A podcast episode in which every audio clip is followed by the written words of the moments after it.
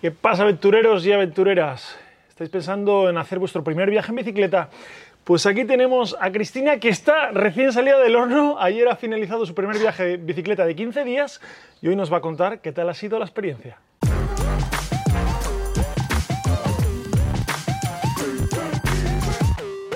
Bueno, como os decía en la entrada, estamos con Cristina que justo acaba de finalizar su primer viaje en bicicleta. Dos semanitas por aquí, por la isla de Chipre y ahora nos va a contar todo, todos los aprendizajes, cómo lo ha vivido y consejos que pueda dar para alguien que quiera iniciarse en estos viajes en bici, ¿no? Totalmente. ¿Qué tal, Cristina? ¿Cómo estás? ¿Qué tal? ¿Cuánto bienvenida, tiempo, eh? bienvenida a este programa de entrevistas. Aquí estamos, hoy, hoy limpios. Sí. Bueno, eh, habla por ella, porque yo he estado limpio todos los días. Bueno, bueno, a ratos. A Bueno, os ratos. pongo en situación. Yo me dedico también a organizar viajes en bicicleta, expediciones, y ahora he organizado una aquí en la isla de Chipre, donde, donde estoy, y hemos estado dando una vuelta casi a toda la isla, más o menos, una vuelta de dos semanas, una expedición. Era el primer viaje de Cristina. Cristina sí que tiene experiencia en vivir fuera de una casa, y ahora nos contará un poco, pero sí que era la primera vez que hacía un viaje en bicicleta. Fuera de una casa, ¿dónde vives, Cristina? Bueno, pues yo ahora vivo en una casita con ruedas, una casa que se mueve y en una autocaravana, una autocaravana de hace 30 años. Sí, pero me vas imaginando una casa de ladrillo con unas ruedas. No, es una autocaravana eh, de hace 30 años que llevo viviendo fija hace un- casi un año, pero la tengo hace 6. Entonces, bueno, me gusta vivir en movimiento y en contacto con la naturaleza. ¿Por qué te has ido a vivir en una autocaravana? ¿Por qué dejas la comodidad y los lujos de un hogar cálido y acogedor por irte a un vehículo pequeño y, y no sé si decirlo incómodo, ¿no? Incómodo no, Sí, pero bueno, pequeño. hay gente que dice que es pequeño, pero Sí. para mí es enorme, porque mi jardín es lo más grande que hay en el mundo. O sea, a mí lo Mm. que me gusta es el jardín, ¿no? Entonces digo, a mí, yo con tener un lugar que para mí mi, la autocaravana es súper acogedor, tengo mi casita, pero el poder cambiar de jardín todos los días es lo que me ha hecho que me vaya a vivir. O sea, a mí siempre he estado, tengo este sentimiento nómada, ¿no? Desde pequeña, desde, me gusta estar en movimiento, conocer gente, gente diferente, viajar. Y, pero sí que tenía una necesidad de, de estar en un hogar. Entonces, para mí eso es lo más... ¿Y por, por qué te hizo hacer este cambio a vivir en una caravana? ¿Qué llevas dentro? Pues una aventurera, total. ¿Sabes? No sé, la aventura. Siempre me ha gustado la aventura, la naturaleza, el contacto con la naturaleza. Y sí que es verdad que, pese a que estaba muy metida en el Matrix, ¿no? en el mundo de- corporativo, trabajar en una empresa, directora de ventas, tal, no sé cuántos, muy en, en la rueda de la rata, pues cada vez que apareció la autocaravana hace siete años y entonces yo empecé a hacer viajes a- en- con la autocaravana los fines de semana. Entonces era como que yo me daba cuenta de que cada vez que estaba en la autocaravana, en la naturaleza, me sentía libre, me sentía yo, me encantaba estar en contacto con la naturaleza, que estudié geología también, entonces siempre me ha gustado eso. Y en cambio luego volví a mi vida normal y me, me sentía apagada. Decía, ¿pero esto qué es? ¿Qué era tu vida normal? Pues eso, trabajaba en una empresa de ventas, viajaba mucho ¿Trabajo de oficina? Trabajaba, sí, yo estaba, salía de casa a las 8 de la mañana y llegaba a casa a las 8 de la tarde. Estaba en una oficina, viajaba luego para ver a clientes y así, pero no elegía yo cuándo quería viajar, ni cómo, ni dónde, ¿sabes? Entonces estaba como muy pendiente de una vida muy estresante y mucho de oficina. Entonces, pese a que ahora también uso el ordenador y trabajo mucho con el ordenador y estoy sentada también muchas horas, para mí era vital el que por la ventana viera algo de naturaleza. Entonces dije, vale, me gusta el confort de una casa, entre comillas, que no es, nada, o sea, no es lo mismo, porque al final estás todo el día, que si buscas agua, que si dónde puedes dormir, que si se te rompe una cosa, o sea, no, es fuera de tu zona de confort total. Eso creo que también me está gustando. Es una de las ¿Que se te rompan cosas? Salir de la zona de confort. ¿Sabes? No que se me rompan cosas. Porque al final estás todo el día en modo. O sea, cuantas más cosas te pasan, más te das cuenta que tienes capacidad de solucionar todo lo que venga.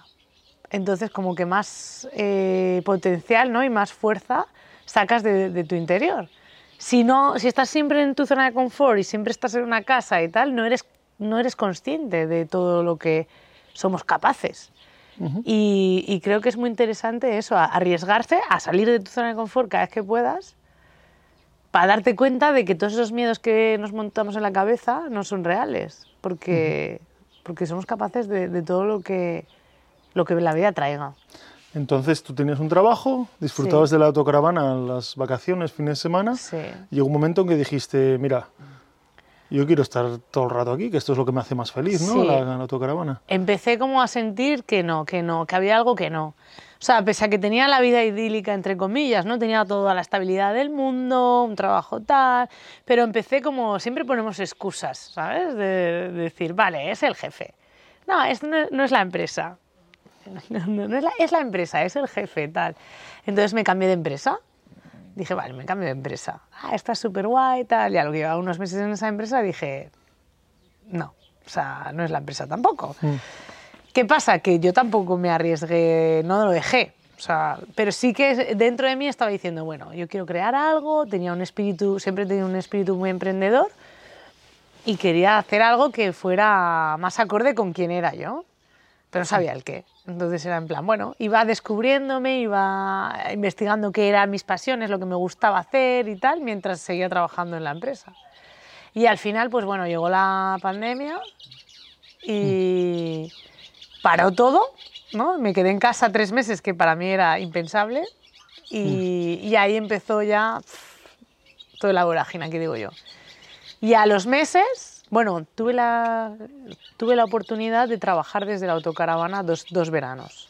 Entonces, claro, ahí ya fue también una llama que dije, ostras, si puedo vivir y trabajar desde aquí, antes de la pandemia, era brutal, porque claro, era, yo me despertaba cada día en un sitio, por la mañana me iba con la bici, hacía unas vueltas, o sea, hacía un recor bueno, recorría el lugar, luego volvía, trabajaba, ¿sabes? Y era- para mí era brutal, o sea, yo viví de esa Pero, pero tú cuando te fuiste a vivir a la autocaravana, dejaste el trabajo, fue un cambio de vida grande, ¿no? Sí, pero me dieron la carta de despido. O sea, yo no me pongo el mérito de... Me, ¿sabes? ¿Te ayudaron? Me ayudaron, ¿sabes? Me dieron la carta de despido, yo tenía la mascarilla entonces y fue la sonrisa más grande. de- o sea, decía, por favor, que no sepan que estoy feliz como una perdiz. O sea, era en plan, ya está, tía, o sea, ya...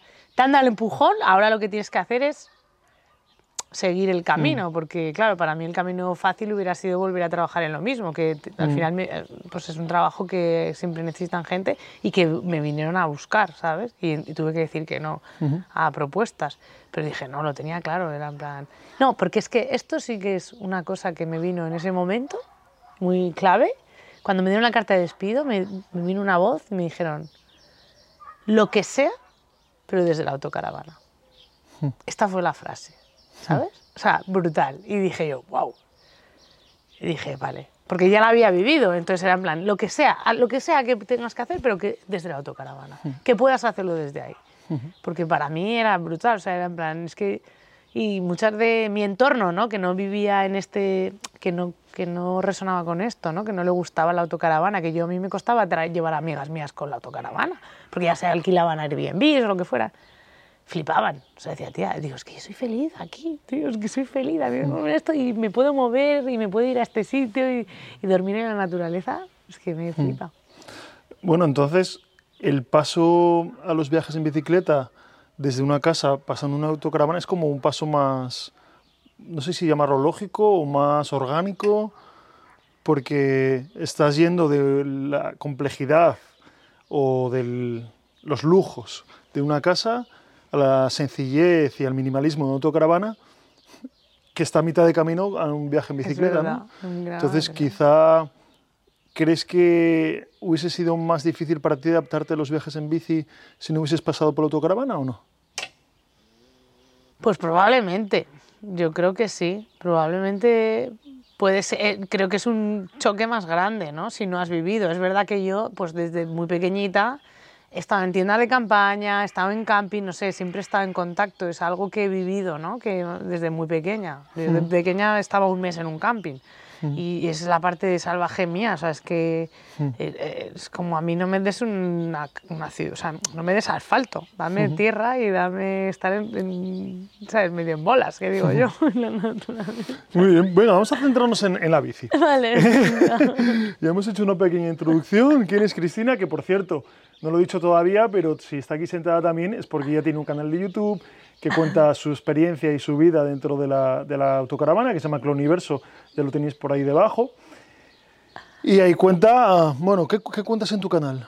Bueno, un Aparte poco de, de, la vida autocaravana y un poco de... Bueno, inspira a personas a que hagan cambios de vida en, en general, ¿sabes? En cambios de vida y que aprendan a escuchar esa parte suya de dentro, ¿no? Y comparto herramientas que a mí me sirven para conectar con, con eso más profundo que, que somos. Pero hablo, pues eso, de la life. ¿Herramientas como una Lederman o...? No, como en la meditación, Ah. Bueno, pues eh, energéticas, más espiritual. O sea, yo soy una persona muy espiritual. Intentaremos no meteros la chapa aquí eres Pero va de- conmigo, va Eres conmigo. libre de hablar aquí lo que Entonces, quieras. bueno, y acompaño a gente a que viva que- a que viva en la autocaravana, porque era otra de las cosas que cuando yo empecé a vivir así, era en plan, si pudiera compartir esto, lo que se vive aquí y cómo es este modo de vida, entonces también acompaño a gente que quiera vivir así o que quiera tener su primer viaje en furgo o en autocaravana, Ujú. Pues hacérselo de una manera más fácil. Muy bien, pues eh, Cloniverso en YouTube, ahí, Ahí la tenéis. Vale, vámonos al lío, Venga, que es lo que nos gusta aquí, que es viajar en bicicleta. Vale.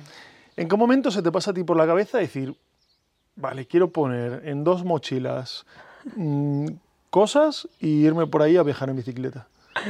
Pues es curioso, ¿vale? Porque yo la había tenido así en la mente eh, porque he tenido amigos que han hecho cicloturismo, ¿no? Y que cada vez que me contaban había algo ahí de decir, hostia, qué guapo, a mí me encantaría probar, pero como que lo veía un reto muy grande. Porque es verdad que yo voy con bici, tengo bici en la autocaravana, pero la he usado para transporte, ¿sabes? Ni hago mountain bike, ni rutas, ni hacía nada, nada, ¿sabes? En plan, sin más, para transporte cuando estoy viajando o cuando estoy lejos de un sitio al que quiero ir. Entonces tenía ese gusanillo.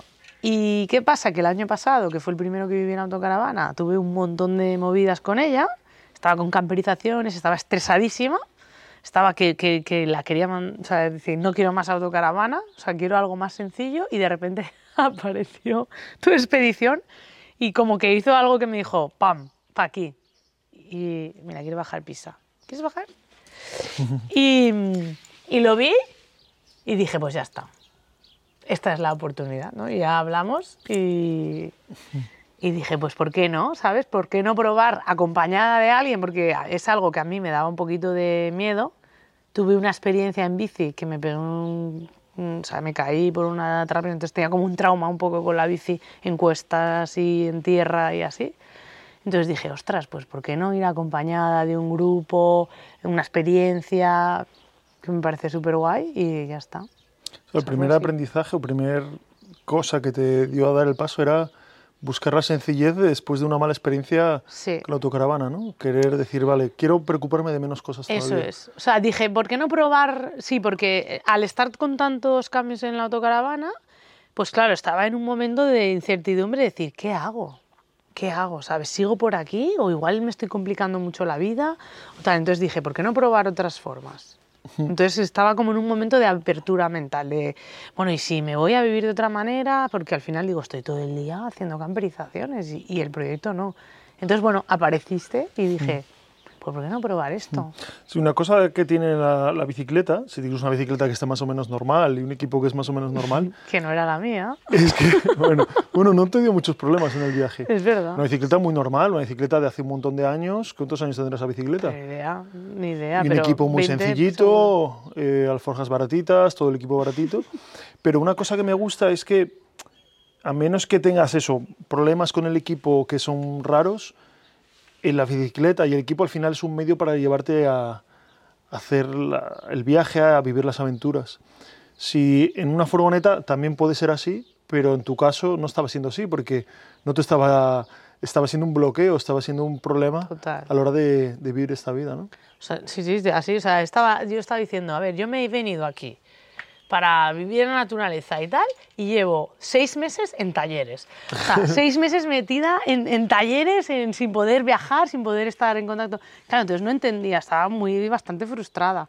Es decir, ostras, ¿y ahora qué hago? Y entonces fue en plan, mira, quiero soltar la autocaravana, aunque sea un tiempo, y, y también me lo tomé como reto, este, este viaje me lo tomé como reto para mí por la bici, como una nueva de- manera de exploración y también como algo muy introspectivo de decir, venga, suelta todo y estate contigo y replantéate las cosas, ¿sabes? Mm. O sea, esas tres fueron las razones por las que decidí hacer este viaje.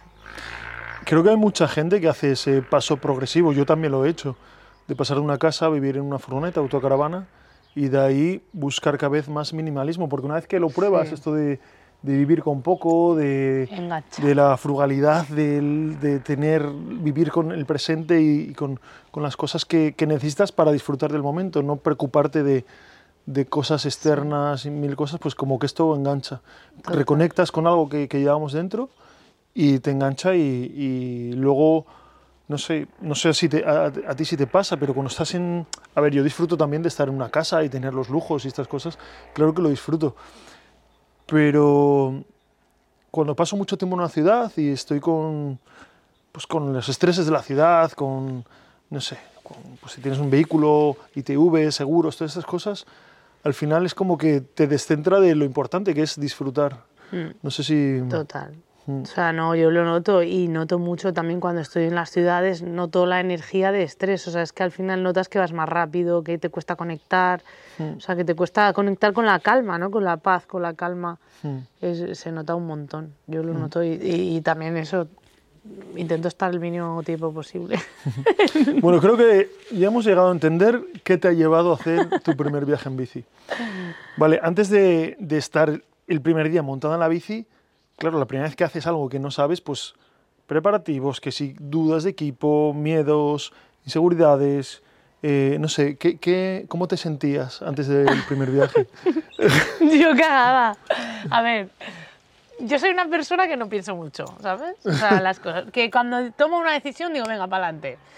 Pero sí que es verdad que, que en los momentos en los que me daba por pensar, ¿no? O ver la lista de cosas que teníamos que preparar, yo decía, madre mía, ¿sabes? Pero que todo esto, ¿y qué voy a hacer? Y, y- y de entrenarme, ¿no? Porque al final hice la prueba, me acuerdo, 65 kilómetros, que no sé cuánto tiempo tardé, tres hor- cuatro horas y pico, No, ¿no? menos, menos. tardas. Menos, tres horas y algo. Menos. Pues menos todavía, imagínate. O sea, que, que yo estaba flipando porque nunca había hecho 65 kilómetros en mi vida, ¿sabes?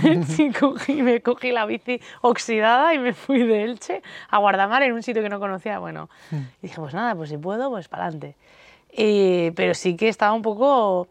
A mi miedo era el ser un lastre.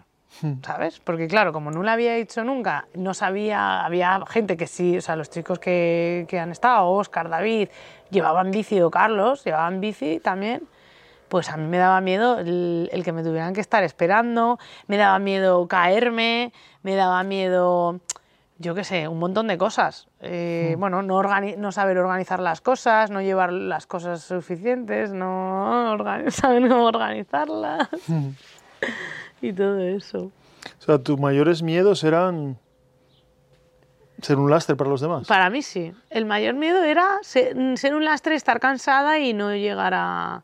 Sí, porque la parte más de la aventura, de dónde dormir, qué hacer y todo eso, pues yo es verdad que, que ya la ten- lo hago habitualmente, no es algo que, que me diera miedo. Para mí el miedo era no saber llegar, pensar que me iba a cansar, que me iba a caer o que... No es el tema físico que... Sí, y por eso yo también estuve entrenando, o sea, es- no más, menos de lo que pensaba, y me acuerdo que te preguntaba, ¿pero cuántos kilómetros vamos a hacer al día? ¿Sabes? Porque digo, me tengo que hacer 100, y entonces me ponía, venga, voy a entrenar más, y me voy a, y, y entrené con alforjas, porque nunca había llevado peso, entonces era en plan, ¿y cuánto peso me tengo que llevar? Y me acuerdo que cogí las, las esto y dije, venga, me voy a poner todo, o sea, tres días antes de venir o cuatro, me puse todo en la alforja para ver. Y ahí me sorprendí, porque dije, ostras, no pesa tanto. Yo pensaba, al final creo que son más los miedos mentales, ¿eh? Sí, luego hablaremos de cómo viviste luego ese miedo, cómo fue realmente Vale. la experiencia. Pero me interesa hablar un poco más del- de la preparación, antes, el Vale. previo al viaje. Antes, luego nos, nos meteremos más de lleno en eso. Respecto al equipo, al material, eh, ¿cómo fue para ti la preparación de...? Una locura. es que además me acuerdo, venga, sí, me apunto. Eh, no era mi momento, o sea, bueno, sí que era porque al final era, ¿no? Pero mentalmente no era mi momento, ¿no? No estaba en el momento para, de tiempo para poderlo preparar todo. Y yo pensaba que era muchísimo menos cuando hablábamos. Menos equipo. Menos equipo, claro. Y dije, va, me, de- me van a dejar, un amigo, me va a dejar cosas. Y de esto que quedó con el amigo me empieza a dejar, veo la lista y digo, pero si me faltan 200.000 cosas. Y era la lista inacabable, ¿sabes?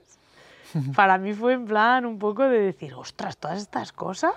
¿Pero esto para qué? ¿Pero esto para qué? Y es verdad ¿Qué, que qué cosas veías en la lista que decías, ¿esto para qué?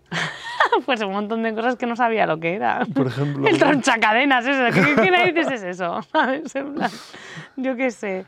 Eh, la tapiporla. no, la tapiporla no. Pero ¿qué más?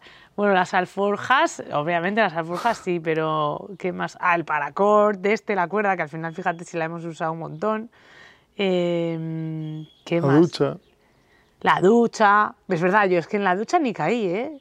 Ni caí. Mm. La bolsa, la bolsa, la mochilita esta que también hemos usado un montón. ¿Qué más? ¿Qué más? Un montón de cosas, ahora se me, ahora se me han olvidado. Porque las has usado todas. Porque he usado casi todas, es verdad. O sea, un montón de... Bueno, la ropa, ropa sí que me sobraba, ¿eh? O sea, ahora me haría otra, otro tipo de, de distribución. Mm. ¿Y qué más me llamó así la atención de cosas? O, sea, ¿o qué, o qué consejo le darías a alguien que va a hacer su primer viaje en bici para a la hora de preparar el equipo? Porque tú al final tienes, Las cámaras y todo eso. tienes experiencia con, con la acampada, como nos contabas, con el minimalismo y así todo acabas de decir que llevabas cosas de más. Sí. O sea, ¿qué consejos le podrías dar a alguien Siempre que lleva menos de lo que tú, de lo que tú crees, Díselo salvo a la cara. A ti, te lo va a decir a ti. tú, a ti. Siempre lleva menos de lo que crees que, que es necesario. Porque, salvo los must, ¿sabes? Porque hay cosas que lo hemos hablado estos días. Pues el chubasquero no lo hemos usado, pero porque nos ha hecho un tiempazo de la leche. Pero si te llueve, pues lo tienes que llevar, ¿no? Mm, El Pero- botiquín no lo hemos usado por, por suerte. Hay cosas que el casco no lo hemos usado. Lo hemos usado en la cabeza. ¿Cómo que no? Pero Ah. puesto en la cabeza, pero son cosas que tienes para no usar. O sea, botiquín, seguro, eh, Sí. impermeable, casco. Casco me refiero a, a usarlo cayéndote contra el suelo, ¿no? Claro, la, no manta, la, manta térmica. Claro, son, son elementos. La manta térmica, que yo decía, manta térmica también, pero bueno, a muchas de esas cosas, digo, luego me las voy a, a llevar, ¿sabes? Para, para mi casita. Pero... Entonces, consejo número uno. Si dudas, no lo lleves. Lleva menos de lo que te imaginas, pero Total. no de las cosas Total. importantes o de seguridad. De ropa hubiera llevado mucho menos, porque es verdad que decía, ah, tal, no sé qué, pero al final, mira, te da igual, lavas y si hueles, pues hueles, ¿sabes? O sea, da igual. Nadie olía, ¿eh? Nadie olía mucho, pero que hemos lavado un montón. Entonces, yo ha habido cosas que, que, que me las he puesto porque las tenía, pero que las podría no haber llevado. Y guantes, por ejemplo, llevaba tres guantes, tres, tres pares de guantes. Y no ¿Tienes usaba. tres manos? No, pero llevaba unos más finos, otros así, tal y Ah, tal. tres pares. Sí, llevaba unos Ah. cortos que no he usado, unos más finos y luego los gordos. Los gordos sí que me los he puesto por la noche, que hacía frisky. ¿Ah, sí? Los gordos me los he puesto bastantes noches. ¿eh? Porque se me olvidaron en los bolsillos, ¿eh? tampoco me los iba a traer. se me olvidaron en el abrigo. Eh, y luego también diría de, de cosas, llevar cosas buenas. Porque yo las alforjas que me compré Forjas de- del Lidl. del Lidl marca, quieres decir la marca y todo. sí, bueno, vamos a hablar de las alforjas porque son Bucheles, la Sí, marca. Buchel. Son unas alforjas que valen 25 euros la unidad, 50 euros el par. Están bastante bien, son impermeables, están bastante bien, pero ha habido dos personas en este viaje, ella y Oscar. Hablo de Oscar como si lo conocierais, pero bueno, Oscar. A ella se le han roto un montón de veces por un montón de sitios y a Oscar la han vuelto, bueno, no han vuelto enteras porque también un roce se le rajó la alforja. Un roce, entonces, por si alguien está pensando en comprar estas alforjas, al final lo barato sale caro, como siempre. Mm, ¿Tú volverías a comprar las mismas alforjas o hubieses invertido más? Ahora hubiera invertido más, pero porque me ha gustado, ¿sabes? También es verdad que como yo no sabía, bueno, que suponía que sí, que me iba a gustar. Pero claro, eh, tampoco lo sabes 100%, si lo vas a hacer más veces, porque yo hay veces que pruebo algo y digo, ya no lo hago más. Pero sí que hubiera invertido más, claro. Probablemente ahora me compraré otras. O pediré que me cambien esas Buchel, ¿no? Unas Bueno, ¿algún consejo más para alguien por- relativo a la preparación física o algo así? A ver, entrenar. Yo creo que par- yo he entrenado, ¿sabes? O sea, decir, desde que, que han sido dos meses, ¿no? Antes de venir, Tres. o tres, tres meses. Eh, pues salir con la bici habitualmente. Yo salía muchos días y hacía un frío porque estaba en Zaragoza y con frío me he ido a hacer rutas, aunque sean, yo que sé, 10, 20 kilómetros, porque al final tu cuerpo se va acostumbrando. Eh, si no haces nada de bici, si haces bici sí, pero sí que es verdad que a mí también yo me sentía más tranquila y más segura porque veía que cada vez podía hacer más kilómetros, vi que cuando puse el peso pues no lo llevaba tan mal y así, o sea, yo ir de, de nuevas a traer aquí pues yo creo que me habría costado más. Entonces yo creo que en- si puedes ir a hacerlo progresivo mejor. Mm. Claro, esto es algo que, que digo muchas veces, que no hace falta estar súper en forma para viajar en bicicleta, pero cuando viajas en un grupo, pues sí que tienes que tener más forma física que si viajas solo, sobre todo si los demás del grupo tienen más forma física, pero no es imprescindible estar súper en forma, porque viajar en bicicleta es disfrutar al ritmo que cada uno quiera. Si haces 5 kilómetros al día, son 5, si haces 50, son 50, y si son 100, 100. Claro, cuando vienes a un grupo, pues sí que tienes que tener, bueno, pues, Claro. pues un nivel para disfrutar tú y no hacer retrasar al grupo, claro. Claro, a mí yo creo que me tranquilizó también cuando te hice la pregunta de los 100, que dijiste, hombre, vamos a hacer yo que sé 60, porque una amiga también, me- la que hizo cicloturismo, me dijo, no, nosotros hacíamos 40, y decía, qué poco, 40 al día. Puedes seguir hablando, que voy a revisar el momento la cámara. Vale, no pasa venga. nada, esto no se corta. Vale, venga. Pues eso, entonces cuando ya dijiste que eran 60 o así, eh, ya me tranquilicé porque dije, ah, bueno, pues también podemos ir con la calma. Y luego eh, lo, lo puntualizaste, ¿no? En plan, oye, que vamos a disfrutar, no vamos a hacer una maratón. Porque yo no sé por qué en mi cabeza era, o sea, tenía metido en plan maratón, ¿sabes? En plan, todos los días hacer 80 kilómetros. Y claro, yo me veía ahí y decía, ostras, yo no sé si voy a aguantar 12 días o recorrerme todo esto, tantos kilómetros, ¿sabes? Porque como nunca lo había hecho. Ya. Eh, bueno, luego hablaremos del viaje, pero 80 no hemos hecho ningún día. No, ya lo sé. Y 70 tampoco. Ya lo sé. No, 67, sí. ¿67 hemos hecho un día? Creo que un día hicimos ¿Y 67. nuestro récord de menos? Cinco, ¿no? Tres. Uno y medio. Uno y medio que salimos de un sitio y paramos en otro. y fuimos a uno muy guay. Sí. Vale, eh, ¿algún aprendizaje más o algún consejo para alguien que al- antes de iniciarse al viaje? De antes... Eh... Hemos dicho, equípate adecuadamente, entrenate un prepara, poco. prepárate un poco, vas a disfrutar más de- del viaje si estás un poco en forma o si estás un poco más acostumbrado a la bici. Y no te estreses. No pienses mucho, Sí. yo diría. No, te, no te pongas en todo lo que te puede pasar porque no lo, vas, no lo sabes. Yo creo, porque es que eso te frena mucho. Yo creo que si empiezas a pensar mucho en ¿y qué va a pasar si hago esto y dónde voy a dormir? No sé cuántos, pues al final probablemente o no lo hagas o te vayas a volver loco, ¿sabes? Entonces, no pienses. Vale, vámonos al lío, vamos al viaje. 15 días de aventura en bicicleta. Em, ¿Cómo empezaste el viaje en el sentido de organización de equipo en la bici? Eh, el primer día que coges esas alforjas con el peso y con todas las cosas que habías metido, ¿cómo te sentías? Aquí, ya aquí, el, día, el día que salimos de aquí.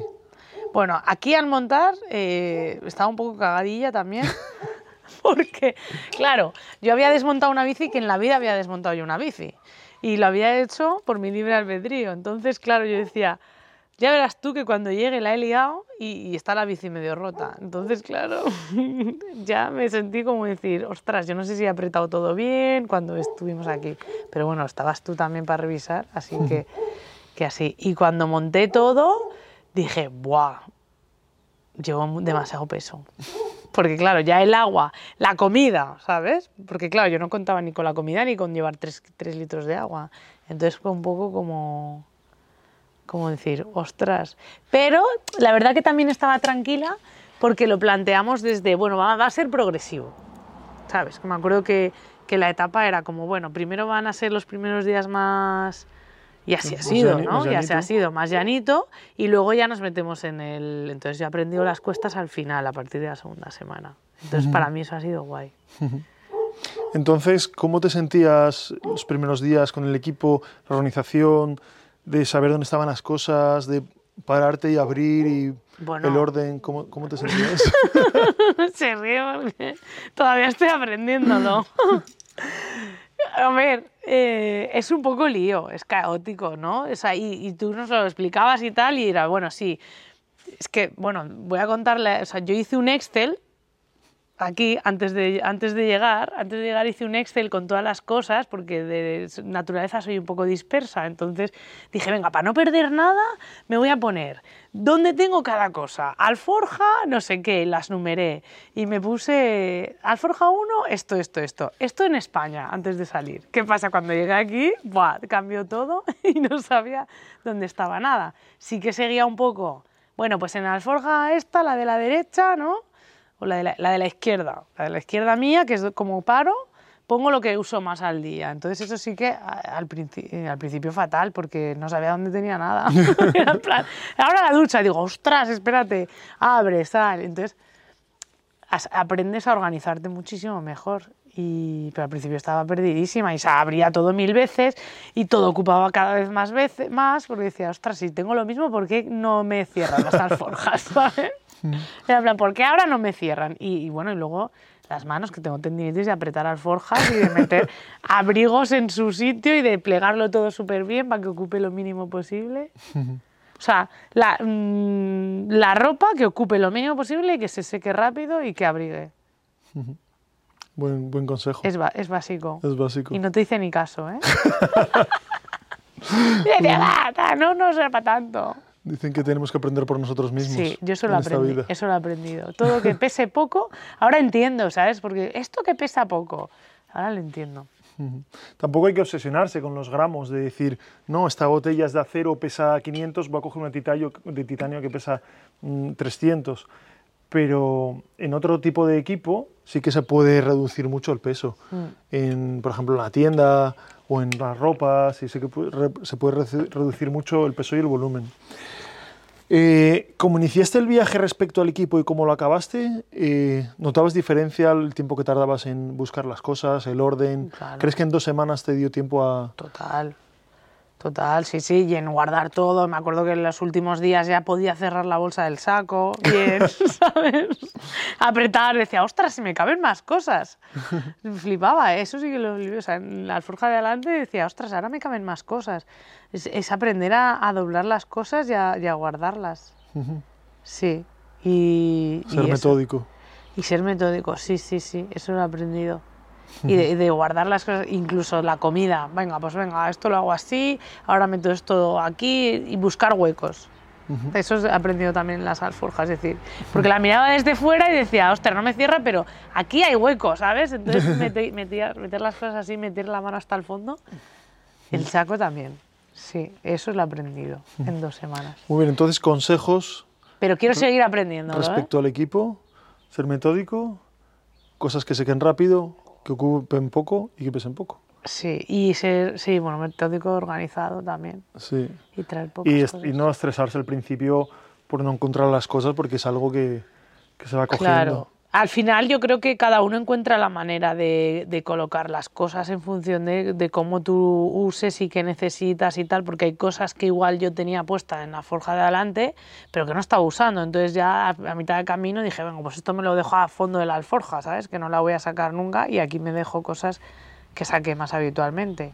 O la riñonera, ¿sabes? Porque prefería llevar aquí algo mucho más a mano que tener que abrir y cerrar todo el rato la parte de adelante. Muy bien.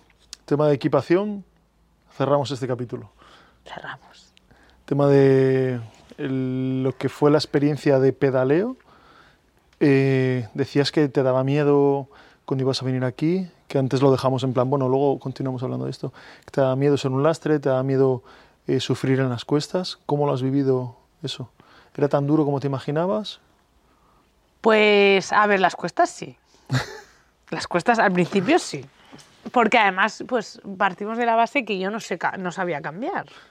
Eh, ¿No sabías o no sa- Oye, ahora ¿Hablas sé mejor. pasado? Ahora sé un poco mejor. Eh, seguiremos practicando, ¿vale? Pero claro, yo venía de la, de la BH Gacela, o sea, yo venía de una bici que no nunca he tenido cambios. Entonces he eh, me he acostumbrado a tirar de, pues eso, de lumbares, ¿no? Y de, y de rodilla, de pierna, lo que sea.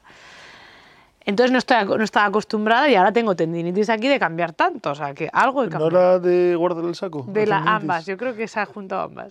Pero esta también es de cambiar. Y, y entonces, eh, pues claro, las cuestas me ha costado al principio. Hmm. Pero luego ya es bien, porque entre todos, o sea, tanto tú como David, me ibais diciendo que no cambies así, cambia tal, que no suene, que tal, pues un montón de cosas que yo no sabía. Entonces, pero aún así creo que ha sido más, más light de lo que me imaginaba, ¿eh? Porque yo, no, yo nunca había subido una cuesta de las que hemos subido así, solo, con- sin, o sea, pedaleando solo, ¿eh? Y eso que en muchas me he bajado. Pero para mí ¿Por qué crees que ha sido más light? ¿Porque pensabas que iba a ser peor o porque...? Porque yo pensaba que no iba a subir ninguna cuesta. O sea, yo pensaba que las cuestas me iba a bajar de la bici y ya está. Porque no sabía, o sea, a mí no me gustaba hacer el molinillo ese, ¿sabes? Eso me parecía ridículo. El, el ir eso dándole a- Es que yo veía a la gente y digo, pero ¿por qué pedalean tanto si andando se sube más rápido? Y al final era como un reto para mí, en plan, Chris, venga, súbela con, desde la bici. Y con todo el peso y así. Entonces, sí, yo creo que lo que mm, más me ha costado, valga la redundancia, han sido las cuestas. Y, pero sobre todo las cuestas en tierra, ¿sabes? Porque ahí te va la bici, el ir en arena, que tampoco yo no había... eh, O sea, yo flipaba, yo decía, ostras, estoy yendo en arena, ¿sabes? Estoy yendo no sé qué. Cada cosa del, que conseguía, tío, me alegraba un montón. Y, y luego también ir por los sitios que hemos ido, ¿sabes? De naturaleza, que a mí me encanta. Claro, aquí en, en la isla nos hemos metido todo lo que podíamos fuera de, de carreteras, caminos de tierra, una zona que hay un cabo en el, en el noreste de la isla, que es un- una zona bastante remota que, bueno, bastante burros. salvaje, con burros salvajes, atacantes. que me mordieron. O sea, esto es de un burro, ¿eh? ¿Así es un burro? Una burra de estas, sí. Y por ahí había muchos sitios de caminos de arena. Y era, era muy divertido, era muy, muy chulo esa zona. Eso me gustó. Mm. Y luego la carretera también, que yo tampoco había ido en carretera y era algo que también me da un poquito de. De miedito, ¿sabes? O sea, había ido alguna vez, pero no tanto a tantas horas o con tantos camiones en algunos ¿Y tramos. cómo lo viviste eso? Pues yo creo que en grupo se vive mejor. Eso, Mm. ¿sabes? Que si fuera yo sola me daría más, más palo, si hubiera tanto tráfico. Mm. Y con las alforjas incluso creo que mejor, porque así como que te sientes que, que tienes más espacio, ¿sabes? Yo, es que si no las llevas yo creo que se te aprietan más, ¿no? No sé, es la sensación que me da. Yo creo que es sensación más que... sí, sensación de protección que llevas un airbag ahí. Claro, un airbag o te puedes comer todos los palos como me pasa a mí, ¿sabes? Pero sí, de, en cuanto estábamos en, en cuanto a, a- Al pedaleo. al pedaleo, ¿no? Pues para mí eso, las cuestas, el, el ir por tierra es lo que más me ha costado, pero luego, luego al final, por ejemplo, los últimos días que hemos hecho más kilómetros, pero eran como subidas, bajadas, subidas, bajadas, eso me ha gustado mucho porque pillaba la inercia y fum, fum, fum, fum, ¿sabes? Aprendí a, a pillar la inercia. Claro, después de eso igual llevamos ya más de una semana sobre la bici y al cuerpo se acostumbra una semana, a partir de la primera semana se nota mucho a nivel, Sí. a nivel muscular y, y de fuerza, cómo vas cogiendo el ritmo de, Sí. de- de pedaleo. Ahora no quiero parar, o sea, yo ahora, quiero, ahora quiero seguir haciendo... Ahora llevo dos días sin bici, ¿eh? Son ¿eh? Cuidado. Cuando vuelva tengo que irme, me haré otro viajecito. Muy bien, entonces, consejos para afrontar esto, la gente que tenga miedo al tema de- del pedaleo. Aparte de entrenar y prepararse un poco antes, ¿tienes algún consejo que dar? Bueno, pues aprender, tener paciencia, ¿Aprender ¿no? a cambiar? Aprender a cambiar, muy importante. Sí, yo creo que todavía podría hacer algún cursillo más. Pero bueno, o sea, estamos en ello. Pues tener- mi bici también está como está, ¿sabes? Pero, Bueno, esa bici, ama... pero los cambios sonaban mucho, ¿eh? Sí, pero no sonaban, estaba, estaban bien los primeros días. Bueno, veremos. Pues eso, aprender a cambiar y, y tener paciencia. Y que no es tan duro, ¿no? Al final. No, que no es tan duro. Y no estresarse también, ¿sabes? Es decir, Sí. bueno, si tienes que subir más despacio, sube más despacio. Si tienes que bajar de la bici, baja de la bici. Y yo, pues eso, bajaba de la bici y subía con los brazos, ¿sabes? Y ya está. Si hacía falta. Muy bien. Y disfrutar del camino, que al final es lo guachi. Muy bien, cerramos el bloque de pedaleo. Vale. Vamos a hablar ahora del tema de la alimentación, que también es algo que, que suelen ser preguntas recurrentes, frecuentes, de cómo qué comer, eh, cómo comer o no saber qué, qué, cocinar. ¿A ti era algo que, que te preocupaba o que pensabas antes del viaje? No, o sea, lo que me daba curiosidad, cómo comías tú, ¿sabes? O sea, me daba curiosidad. Pero yo, o sea, a mí me gusta también mucho la, la alimentación, la cocina y tal, y, y, también pues eso, tengo como la experiencia de viajar y de comer, y entonces sabía que algo podía hacer, pero sí que me daba curiosidad ver qué, qué te hacías tú, ¿sabes? Decir, a ver cómo come él, para aprender otros platos o aprender otras cosas. Pero sí que es verdad que, que, a mí me gusta alimentarme bien y que tenía claro que yo me iba a querer alimentar bien, o sea, no a base de bocadillos, que digo yo. No, creo que hemos comido ningún bocadillo. No, no, claro, pero que muchas veces lo fácil, sí. ¿no? La gente cuando viaja, si no sabe alimentarse, tira de lo fácil, que es comprarse unos sándwiches y, y, ya está, ¿sabes? Y hacerte un bocadillo. Es lo fácil, es lo que normalmente... Yo no lo sabía que eso no lo iba a hacer. Uh -huh. ¿Sabes? Entonces sí que me daba curiosidad ver cómo te alimentabas tú. ¿Cómo, ¿Cómo, viviste el tema de la alimentación? ¿Fue un cambio muy grande respecto a tu vida o...? Mira, lo que fue cambio fue el ayuno, ¿sabes? Que porque tú como hacías por la mañana dije, venga, pues como por la noche te daba más para cocinar, yo normalmente a partir de las 5 o las 6 no como en mi vida habitual, pero aquí era cuando llegábamos a la hoguera, entonces dije, ostras, digo, pues digo, si vamos a estar por la noche todos compartiendo, pues voy a cambiarme mi manera de alimentarme, entonces empecé a hacer el ayuno por la mañana que mentalmente decía, pero ¿cómo vas a ir en ayuno y vas a meterte 20 kilómetros o 30, ¿no? Sin nada en, la, en el estómago. Y ha sido súper guay, la verdad, que no sé si incluso cambiarlo, ¿eh? Ahora en... en... Voy, a, voy, a, explicarlo porque habrá gente ah, que no vale. sepa. Y yo muchos días, no todos los días, no soy estricto con esto, pero muchos días si me siento bien, eh, no desayuno nada y hasta la hora de comer no como nada. Aunque esté pedaleando, puedo hacer 50, 60 kilómetros en ayunas. Y para mí es una libertad extra que tienes porque es, es, muy, es muy largo de hablar esto y quizá este no sea el sitio indicado porque esto tampoco es para todo el mundo, tienes que estar en buena salud y es algo que hay que hacer de manera progresiva, yo llevo muchos años haciéndolo, pero bueno, si os pica un poco la curiosidad buscar información sobre el tema de ayuno intermitente y si os apetece explorar esto, explorarlo poco a poco, eh, si hace falta con ayuda de algún nutricionista o alguien experto, porque como os digo, esto no, no, yo no soy un experto en esto, yo lo he ido experimentando en mi, en mi cuerpo durante muchos años y a mí me funciona y, y, me siento mejor. Entonces en el viaje sí que les hablé un poco de mi experiencia, el que quiso probarlo lo probó y, y bueno, tú me estás diciendo mm. que tu experiencia fue buena, ¿no? Yo lo hacía antes también, o sea, pero lo pero hacía al, en, en, en, otro horario, claro. Sí.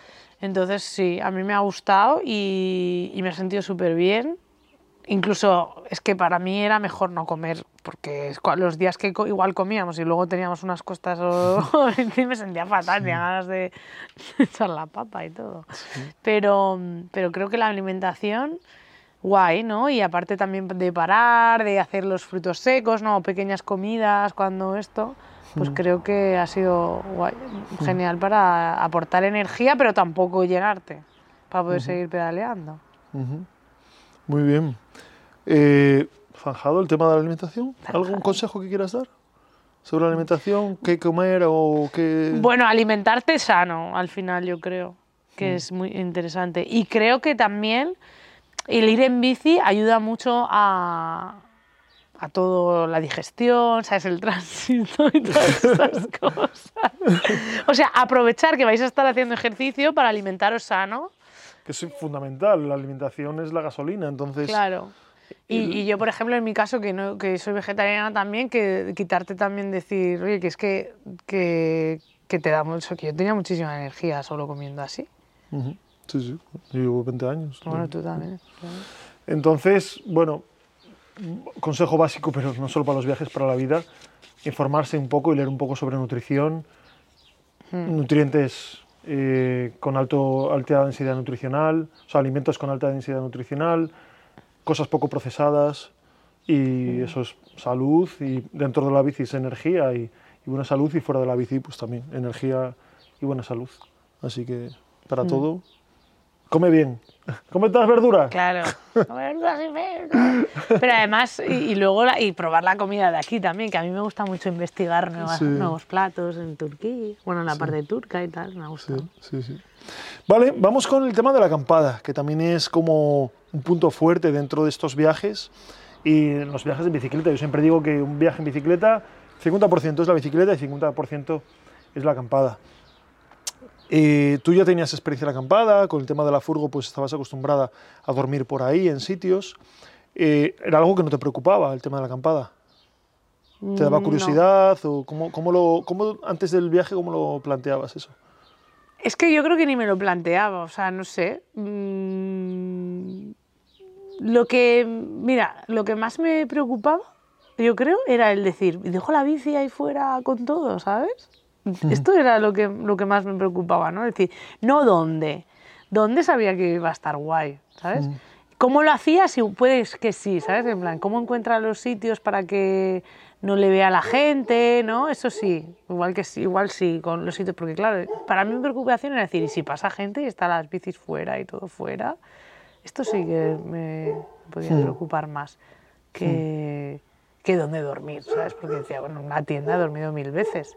No tenía ese miedo, vamos. Pero sí que tenía mucha curiosidad y, que, y lo he hecho, ¿no? Y, y aprovecharlo de, de, de hacer vivac, eso sí. Sí. De decir, aprovechar estar con gente para hacerlo, porque nunca lo había hecho tampoco. Mm. Bueno, vivac, para el que no sepa, es dormir sin la tienda de campaña. Lo que habéis visto en mis vídeos muchas veces, estería al suelo, saco de dormir y mirando las estrellas. Eso me ha encantado. Entonces, ¿cómo has vivido las acampadas? ¿Qué ¿Era como te imaginabas? ¿Era como, como las acampadas que tú habías hecho? No, mucho mejor. O sea, a ver, yo, yo había acampado en campings, ¿sabes? Y cosas así. O sea, no me imaginaba. O sea, encontrar un sitio para dormir a mí me flipaba. Y luego encima, eh, de noche, en, algún, en alguna ocasión que no encontrábamos, que este no es bonito, que esto- a mí me encanta la aventura. eh, O sea, incluso, bueno, pues como estábamos en grupo, pues había muchas veces que a mí me hubiera dado igual hacerlo más de noche, ¿sabes? O buscar otro sitio y tal. Pero es verdad que hemos encontrado sitios muy chulos y mucho, mucho mejor de lo que yo pensaba, claro que sí. Bueno, la primera noche ya que dormí ahí debajo de un que era un helecho, ¿no? Un eucaliptal. Un eucaliptal, o sea, era como un cuento de hadas, ¿sabes? En plan, tengo aquí el, el árbol, debajo del árbol, ¿sabes? Me sentía súper guay. bueno, me encanta. Las acampadas me han flipado y luego poder hacer fuego. Mm. Estar- Hemos hecho fuego casi todas las noches. Hemos hecho fuego casi todas las noches. Me acuerdo el día este, donde era? El de los penúltimos de la parte turca, el sitio este tan chulo, donde nos, nos duchamos con un fuego, ¿sabes? Que eso fue muy guay. O sea, hicimos una hoguera grande y nos ducha- hacía frío esa noche y nos duchábamos al lado del fuego, calientes por el fuego, con agua fría. Y era. Eso brutal. sí. Y ahí dormir con las olas, es que en, en ese sitio dormíamos, dormimos con las olas del mar en la oreja, ¿sabes? Mm, Bueno, a mí es que eso me flipa. O sea, para mí la acampada ha sido de lo mejor. sí. La bici también, porque explorar en la naturaleza con la bici también me gusta. Me gusta Mm. mucho. Pero sí. ¿Qué aprendizajes te llevas de la acampada? ¿O qué cosas has aprendido que crees que vas a poder aplicar? Hostia, pues mucho la importancia de, de, de dónde acampar por el frío, ¿eh? Que yo he flipado, o sea, el decir, este suelo, o sea, estás aquí, tocas y está seco, estás ahí, tocas o hay, y hay musgo y está súper húmedo, ¿no? El saber dónde acampar para no tener frío, muy interesante. Y el encontrar también, pues eso, árboles o para hacer vivac, un lugar que sea idóneo para hacer vivac también, para no tener frío, para que te salga el sol, ¿sabes? Todas las aplicaciones que hemos aprendido a usar para orientarnos, para ver por dónde sale el sol, para ver dónde me tiene que dar el sol por la mañana, para que se me seque la tienda y la pueda plegar eh, sin que esté mojada, un montón de cosas. ¿Qué más? ¿Dónde, dónde- Ah, bueno, cómo encontrar un sitio también, ¿no? De, de, pues eso, con, con Google Maps o con todas las aplicaciones. Decir, bueno, este sitio tiene buena pinta, pues vamos para allí, porque hay árboles o no sé qué. Encontrar un sitio fuera de, de la ciudad y fuera de que haya gente Es un arte. ¿eh? es un arte, es un arte. es un arte. Además, aquí era en plan, no teníamos ningún sitio, íbamos súper tarde casi todos los días. y al final acabamos encontrando sitios súper chulos. Pero claro, también es tu experiencia, ¿sabes? Muchos años. Eh, Pero, pero sí, eso, eso me ha flipado. Eso me ha flipado. Porque creo que también lo puedo llevar a, a, a la Sí, a la autocaravana, caravana, sí. ¿sabes? Es decir, venga, voy a mirar. Que algo lo hacía, pero claro, tampoco es lo mismo porque yo no me puedo meter por todos sitios. Eso es Claro. lo que me gusta de la bici. Claro. También. Que te puedes meter por todos lados, ¿sabes? Entonces te puedes esconder y buscar unos sitios. Es que los sitios que hemos estado son brutales. A mí me han parecido brutales casi todos, ¿eh? Sí, la verdad que intento pensar el peor y el peor fue porque había orugas. Sí, pero bueno, yo no, yo en donde hice, yo, había orugas y yo hice vivac y, y no, y no- bueno, solo tuve una oruga en los días aquí, pero yo creo que era de otro lado. Pero para que veáis que un poco el, el sitio peor no era porque era feo o porque estábamos cerca de la gente, era porque era una zona que había pinos cerca y había muchos Claro. nidos de procesionaria por allí y bueno, pues Sí. había que estar un poco pendiente. Porque incluso el parque del último día, por ejemplo, a mí me encantó. Mira, dormimos en un parque en, en, En la ciudad. en Nicosia. Ese fue un poco en plan, venga, la última prueba final, el último día, toma, con gente. Pero yo fíjate que estaba tan salvajada ya que les, les comentaba, yo me levanté a las seis, desperté y había un camino al lado mío, iba pasando paseantes, gente haciendo deporte y tal, y él saludaba desde la cama. Desde, desde el saco de dormir. Desde el saco, hola, buenos días. Están a gusto, ¿eh? Sí. Súper guay. Bueno, entonces, tema de, de las acampadas, ¿quieres dar algún consejo a la gente? Porque es algo que muchas veces pues, da respeto, da miedo eh, lanzarse a acampar. ¿Quieres dar algún consejo? Bueno, a ver, si van a hacerlo así sin nadie, ¿no? Pues, pues igual a- ir de menos a más, ¿sabes? No ir, que se vayan a un camping al principio, por ejemplo, si no lo han hecho nunca, ¿no? Que se sientan más seguros. Esto también yo lo digo con la autocar. O sea, vete a un camping o yo qué sé, vete a un sitio, a un refugio, a sitios donde te encuentres más seguros antes de irte a dormir a, yo qué sé, a un, camp- a un parque, ¿sabes? A hacerte un vivac.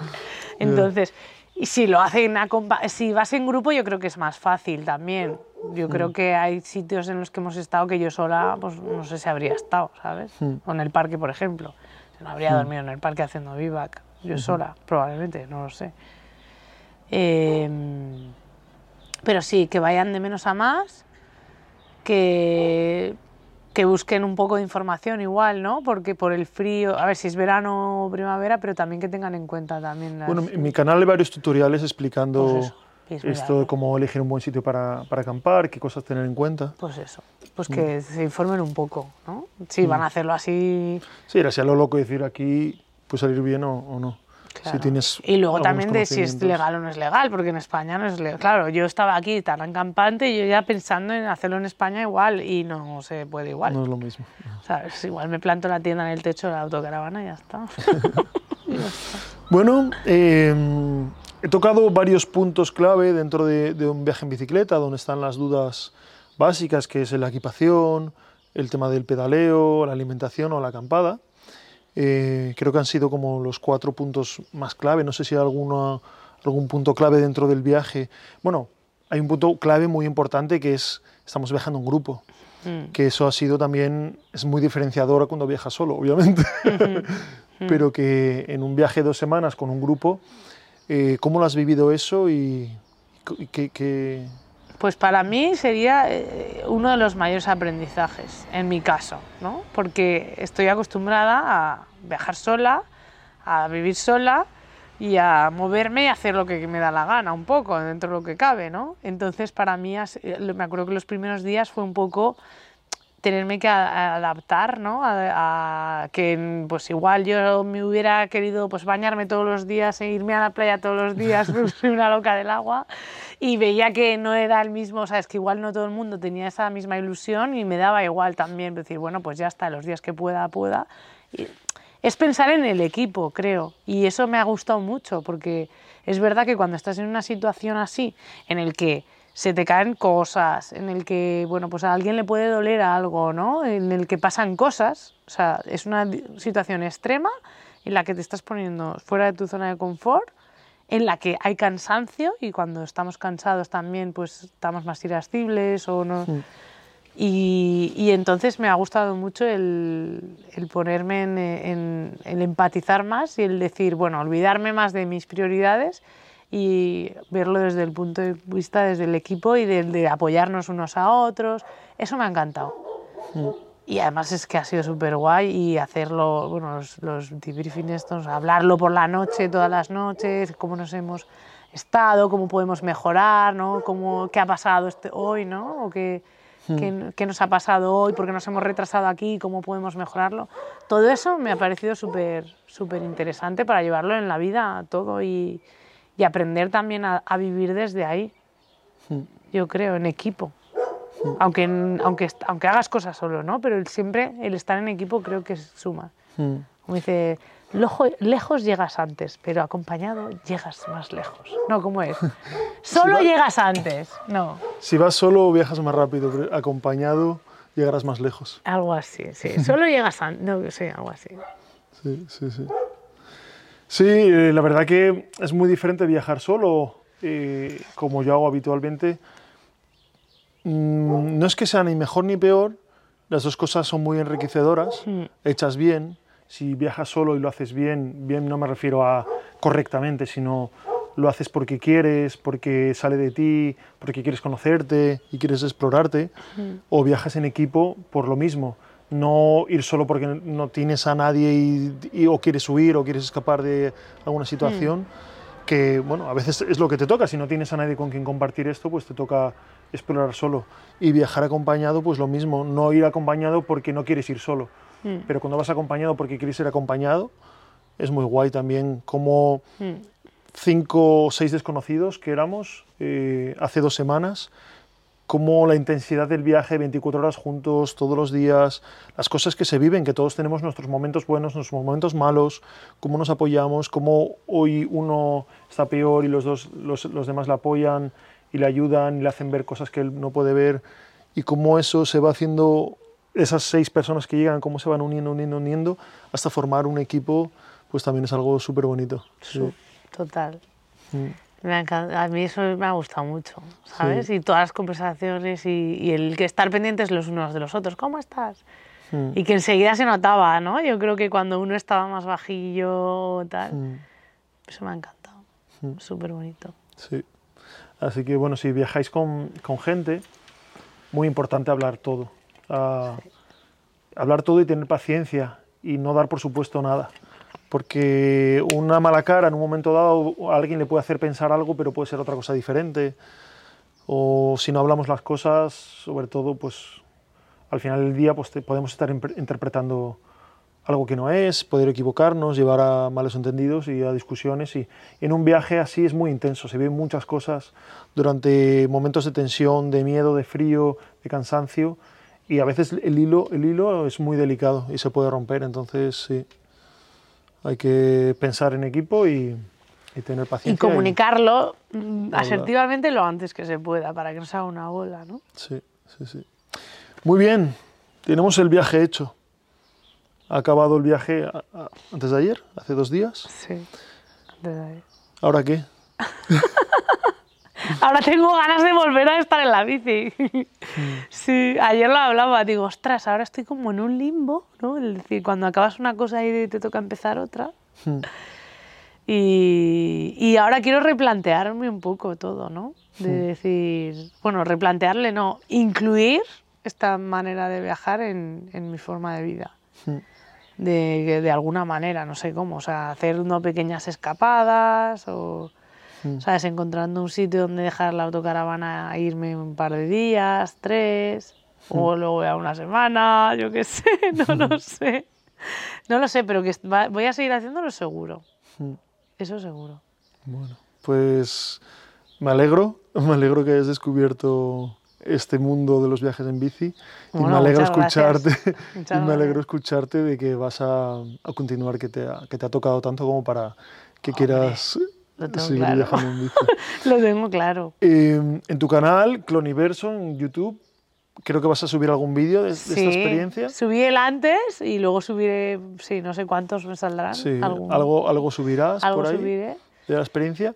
Y en un futuro, igual también vemos viajes en bici. en tu canal. Puede ser. Puede ser. No, no, lo- seguro que quiero hacer alguna cosa. Ya le he estado preguntando, ¿qué rutas me puedo hacer? Portugal. Pues ya sabéis, Cloniverso en YouTube, abajo os dejo el enlace.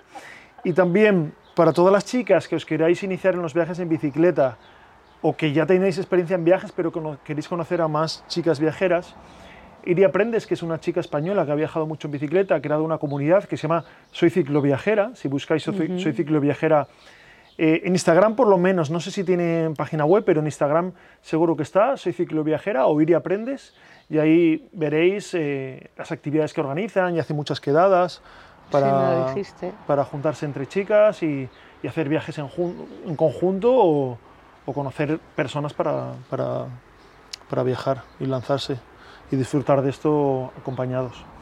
Y nada más, y que si queréis participar en alguna de las expediciones que organizo, ahora me vuelvo para España, este año estaré por España organizando viajes cerca de España, Marruecos seguro, quizá Cerdeña, voy a hacer una escapada a Cerdeña, a explorar un poco a ver si merece la pena para organizar viajes, quizá Portugal, quizá Pirineos, no lo sé.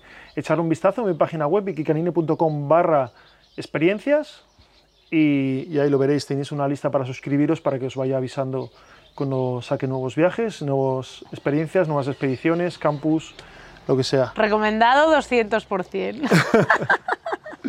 Pues nada, muchas gracias. ¿Quieres Gracias a ti. decir algo? ¿Despedirte? Nada, que si os pica el gusanillo, que no os lo penséis, que os va a cambiar o sea, totalmente. Que si eres aventurero aventurera, te apetece, o te apetece probarlo, ¿no? Y ponerte, salir de tu zona de confort. Y sobre todo, que, ah, mira, esto no lo he dicho, o sea, para mí lo que es la bici, explorar y todo lo que hemos hecho, es una herramienta súper buena para volver a vivir en el presente, ¿sabes? Para... eh, es, es terapéutico, es meditativo, es, todo, es, to- es volver a lo que somos. Entonces, también yo creo que lo que me ha gustado de esto es eso, ¿no? Es decir, ahí se acaba todo, o sea, se te olvida todo, no hay nada, no hay preocupaciones, no hay nada. Estás ahí, o sea, porque no te queda otra. Porque claro, es que estar con los cambios, la cuesta, ahora busca un sitio, estás presencia absoluta 100%. Sí, sí, No te preocupas en dónde vas a dormir al día siguiente porque ese día no sabes ni dónde vas a dormir, ni dónde vas a conseguir la Claro. comida, ni el agua. Entonces creo que es lo que hablabas, que es volver a la esencia, a lo que somos, a lo de donde venimos y que, pues bueno, si estás también perdido en lo que sea en la vida, igual te puede ayudar a, a volver a entender eh, que, ¿sabes? A volver a conectar con, con esa parte sencilla que seguro que, bueno, pues que te cambiará algo, seguro, está claro. Pues ya sabéis, a disfrutar de la bici, de la naturaleza o de las acampadas, ya sea como sea, con una mochila, con una autocaravana también, como queráis, pero disfrutar y reconectar con eso que llevamos dentro, ahí dormido. Pues sí. ¿Algo más? Muchas gracias. ¿Nada más? Muchas gracias. Pues muchas gracias a todos y todas por estar aquí, acompañarnos en esta charla. Y nos vemos por aquí en otro vídeo y también en Cloniverso en YouTube. Adiós. Adiós.